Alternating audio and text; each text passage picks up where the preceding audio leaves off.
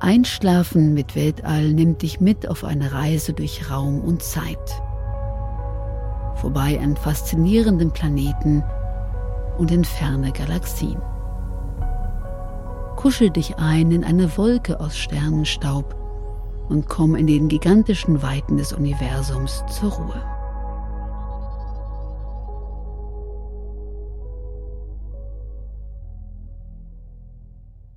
Perseiden I'm Sandra, and I'm just the professional your small business was looking for. But you didn't hire me because you didn't use LinkedIn jobs. LinkedIn has professionals you can't find anywhere else, including those who aren't actively looking for a new job but might be open to the perfect role, like me.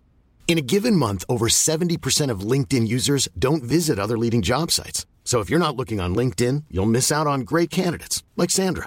Start hiring professionals like a professional. Post your free job on linkedin.com/people today. Wer eine Sternschnuppe fallen sieht, darf sich etwas wünschen. Das mit dem Wünschen ist aber deshalb so schwierig, weil man nie weiterkommen wird als Oh da zu sagen, wenn die Sternschnuppe fällt. Dann ist sie auch schon wieder erloschen. In der Lichterflut der Großstädte bekommt man heute ohnehin nur sehr selten eine Sternschnuppe zu sehen. Ein winziges Lichtfünkchen, das lautlos über den Himmel huscht und genauso aussieht, als ob plötzlich ein Stern vom Himmel fällt. Daher rührt auch der Name. Das glühende Ende eines Kerzendochtes bezeichnet man als Schnuppe. Damit die Kerze nicht rußt, muss dieses Ende von Zeit zu Zeit abgeschnitten, die Kerze muss geschnuppt werden. Der herunterfallende glühende Funken sieht aus wie ein fallendes Sternchen. Der Fachbegriff für eine Sternschnuppe lautet heute Meteor. Ist aber die Meteorologie nicht eigentlich Wetterkunde? In der Tat hielt man bis weit in das 18. Jahrhundert hinein Sternschnuppen für eine Wettererscheinung und nannte sie deshalb Meteore. Und wo wir schon dabei sind, man unterscheidet zwischen Meteoren, Meteoriden und Meteoriten. Als Meteore bezeichnen wir nur die Leuchterscheinung, also das Aufglühen und die Lichtspur. Meteoroide hingegen sind all die Kleinkörper im Sonnensystem, die größer sind als kosmische Staubpartikel und kleiner als Kleinplaneten, wobei nach unten und oben keine festen Grenzen definiert sind. Meteoriten sind schließlich all die Kleinkörper, die wirklich auf der Erde landen und nicht in der Atmosphäre verglüht sind. Auch bei ihnen gibt es beträchtliche Größenspannen, von Fingernagelgroß bis zu über zwei Metern Durchmesser. Und damit sind wir beim Glühen. Warum leuchten Sternschnuppen überhaupt? Obwohl wir es nicht merken, sind die Geschwindigkeiten im Kosmos recht hoch. Schon der Mond legt in einer Sekunde mehr als einen Kilometer zurück, die Erde bewegt sich mit etwa 53.000 Stundenkilometern um die Sonne. Man kann sich vorstellen, dass bei diesen Geschwindigkeiten ein Zusammenstoß der Erde schon mit einem friedlich im All treibenden Partikelchen sehr heftig ausfällt.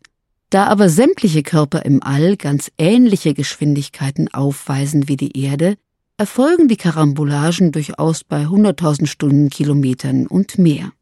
Wer aber mit 100.000 Stundenkilometern durch die Lufthülle der Erde brettert, der bekommt das Phänomen der Luftreibung auf das deutlichste zu spüren.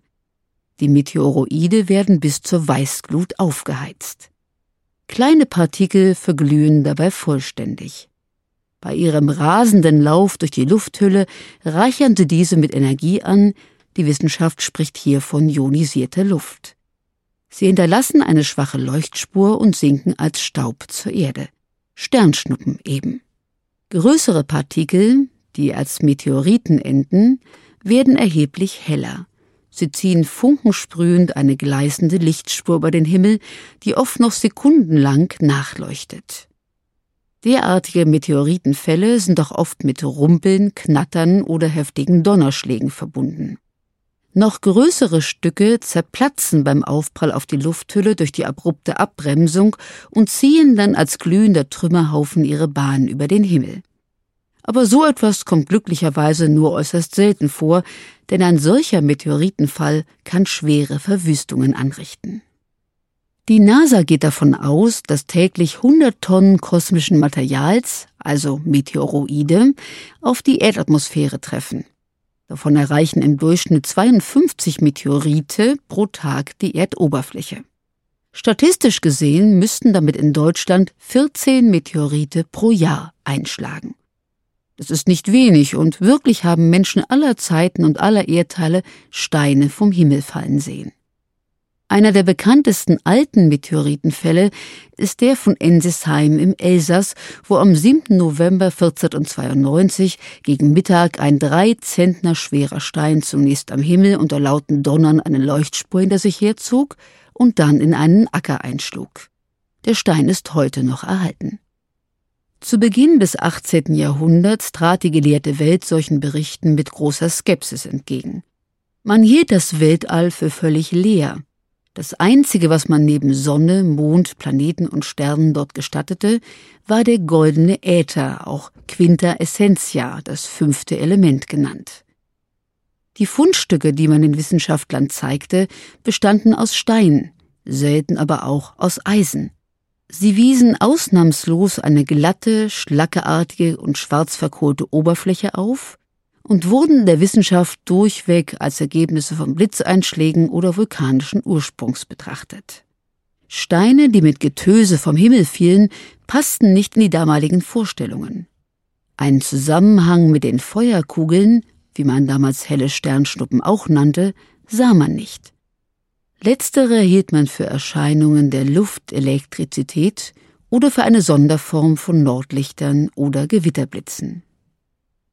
Erst zum Ende des 18. Jahrhunderts wertete der Physiker Ernst Florenz Friedrich Chladni die ihm damals zugänglichen historischen Berichte von der Antike bis zu seiner Gegenwart über derartige Steinfälle systematisch aus.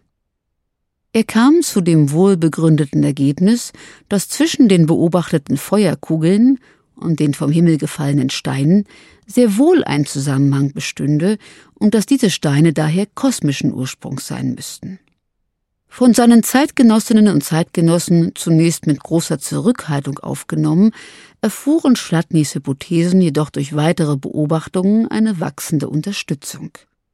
So rückten die Sternschnuppen zu Beginn des 19. Jahrhunderts zunehmend in den Fokus der Astronomie, die sie bis dahin noch gar nicht als kosmisches Phänomen wahrgenommen hatte. Systematische Beobachtungen ergaben bald, dass Sternschnuppen zu bestimmten Zeiten schwarmartig auftraten.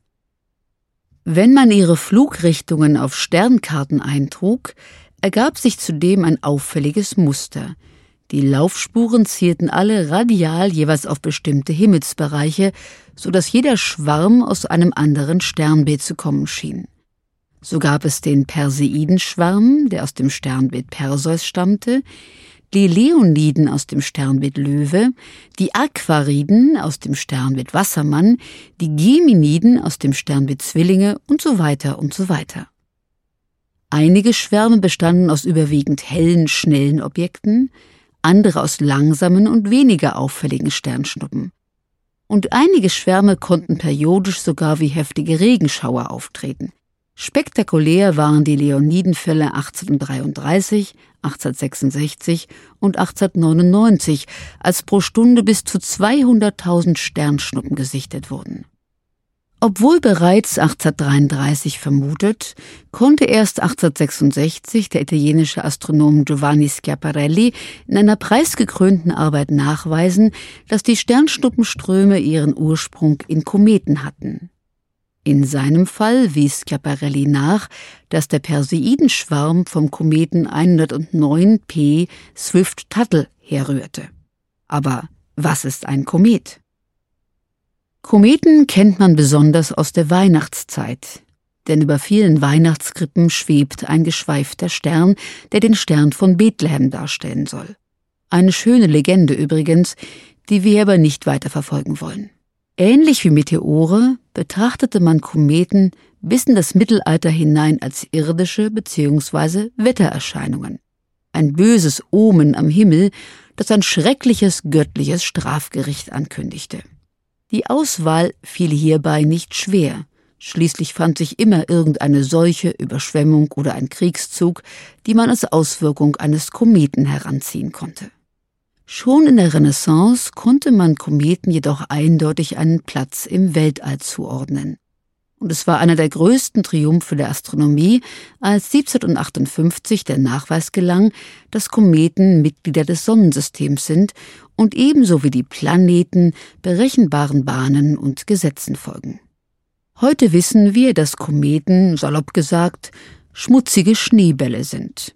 Kleinkörper aus Wassereis, Steinen und Staub. In Sonnennähe tauen diese Körper auf.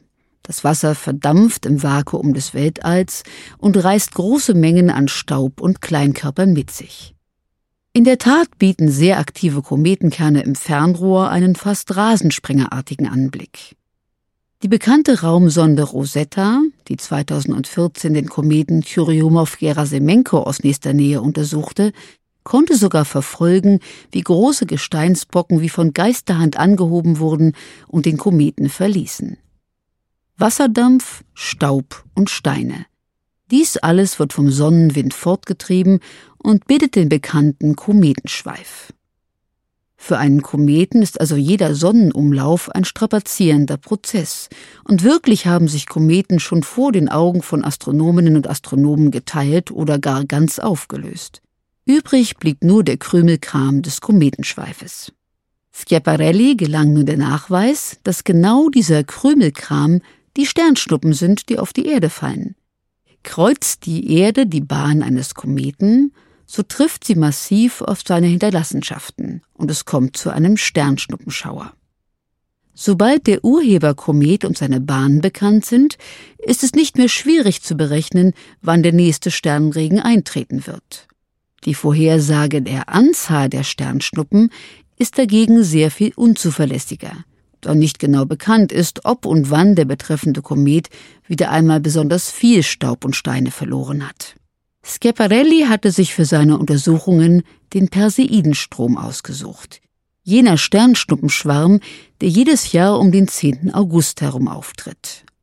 Die Perseiden sind ein recht auffälliger Sternschnuppenschwarm. Dies verbunden mit den lauen Augustnächten, an denen man sich gerne draußen aufhält, führte dazu, den August auch Sternschnuppenmonat zu nennen. Auch wenn zum Beispiel der Deonidenschwarm im November sehr viel mehr Objekte zu bieten hat. Doch nicht ganz so viele haben Lust, im November, nachts bei Wind und Wetter, nach Sternschnuppen Ausschau zu halten. Viele Amateurastronominnen und Astronomen widmen sich der Sternschnuppenbeobachtung. Die Ausrüstung ist einfach. Ein bequemer Liegestuhl, eine warme Wolldecke, Sternkarte, Uhr und Bleistift. Wann immer eine Sternschnuppe auftaucht, wird ihre Laufspur unter Angabe der Uhrzeit in die Sternkarte eingezeichnet. Sind etliche Beobachtende mit von der Partie, so teilen sie sich den Himmel in Zonen auf, für die jeweils eine Person zuständig ist. Sehr wirkungsvoll waren früher die sogenannten All-Sky-Kameras, die man sich aus alten Radkappen bastelte und die einen sehr guten Wölbspiegel ergaben. Wenn man die Radkappe gut polierte, sie auf den Boden legte und eine Kamera darüber so montierte, dass sie senkrecht hinunter auf die Mitte der Radkappe blickte, so erfasste sie, von dem Zentralbereich abgesehen, ringsum den ganzen Himmel. Mit Langzeitbelichtung war es dadurch möglich, alle Sternstuppen der Nacht in einer Aufnahme zu erfassen. Heute gibt es dafür längst automatisierte Kameras mit Fischaugenobjektiven und Computersoftwares, die Uninteressantes, etwa Wolken oder Flugzeuge, von Interessantem trennen. Wer nun selber Sternschnuppen sehen will, etwa die Perseiden, der suche sich eine möglichst dunkle Gegend abseits der Lichterflut der Stadt. Eine Thermoskanne mit Tee oder Kaffee ist nicht schlecht. Durchhaltevermögen braucht man ebenfalls, denn die beste Beobachtungszeit für Sternschnuppen beginnt in diesem Fall nach Mitternacht, mit Blick in Bewegungsrichtung der Erde und dem scheinbaren Ausstrahlungspunkt über dem Horizont. Es scheint dann fast so, als würden wir mit dem Auto durch ein Schneegestöber fahren. Die Schneeflocken vor der Windschutzscheibe scheinen allesamt von einem Punkt auszukommen. Für uns heißt es dann, dass die Lufthülle der Erde die Windschutzscheibe ist und die Schneeflocken, die Sternschnuppen. Und dann lehne man sich zurück und schaue entspannt in den Kosmos. Oh, da, da war eine. Hast du sie gesehen oder im falschen Augenblick gezwinkert? Macht nichts. Gleich kommt wieder eine.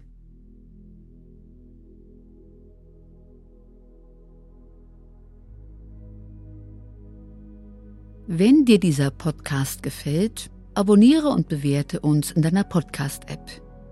Aktiviere die Glocke und verpasse keine neue Folge. Besuch uns auch auf Instagram unter Einschlafen mit Podcast und bei planetarium.berlin. Denn dieser Podcast entsteht gemeinsam mit der Stiftung Planetarium Berlin, produziert von Schönlein Media und gelesen von mir, Monika Steschem.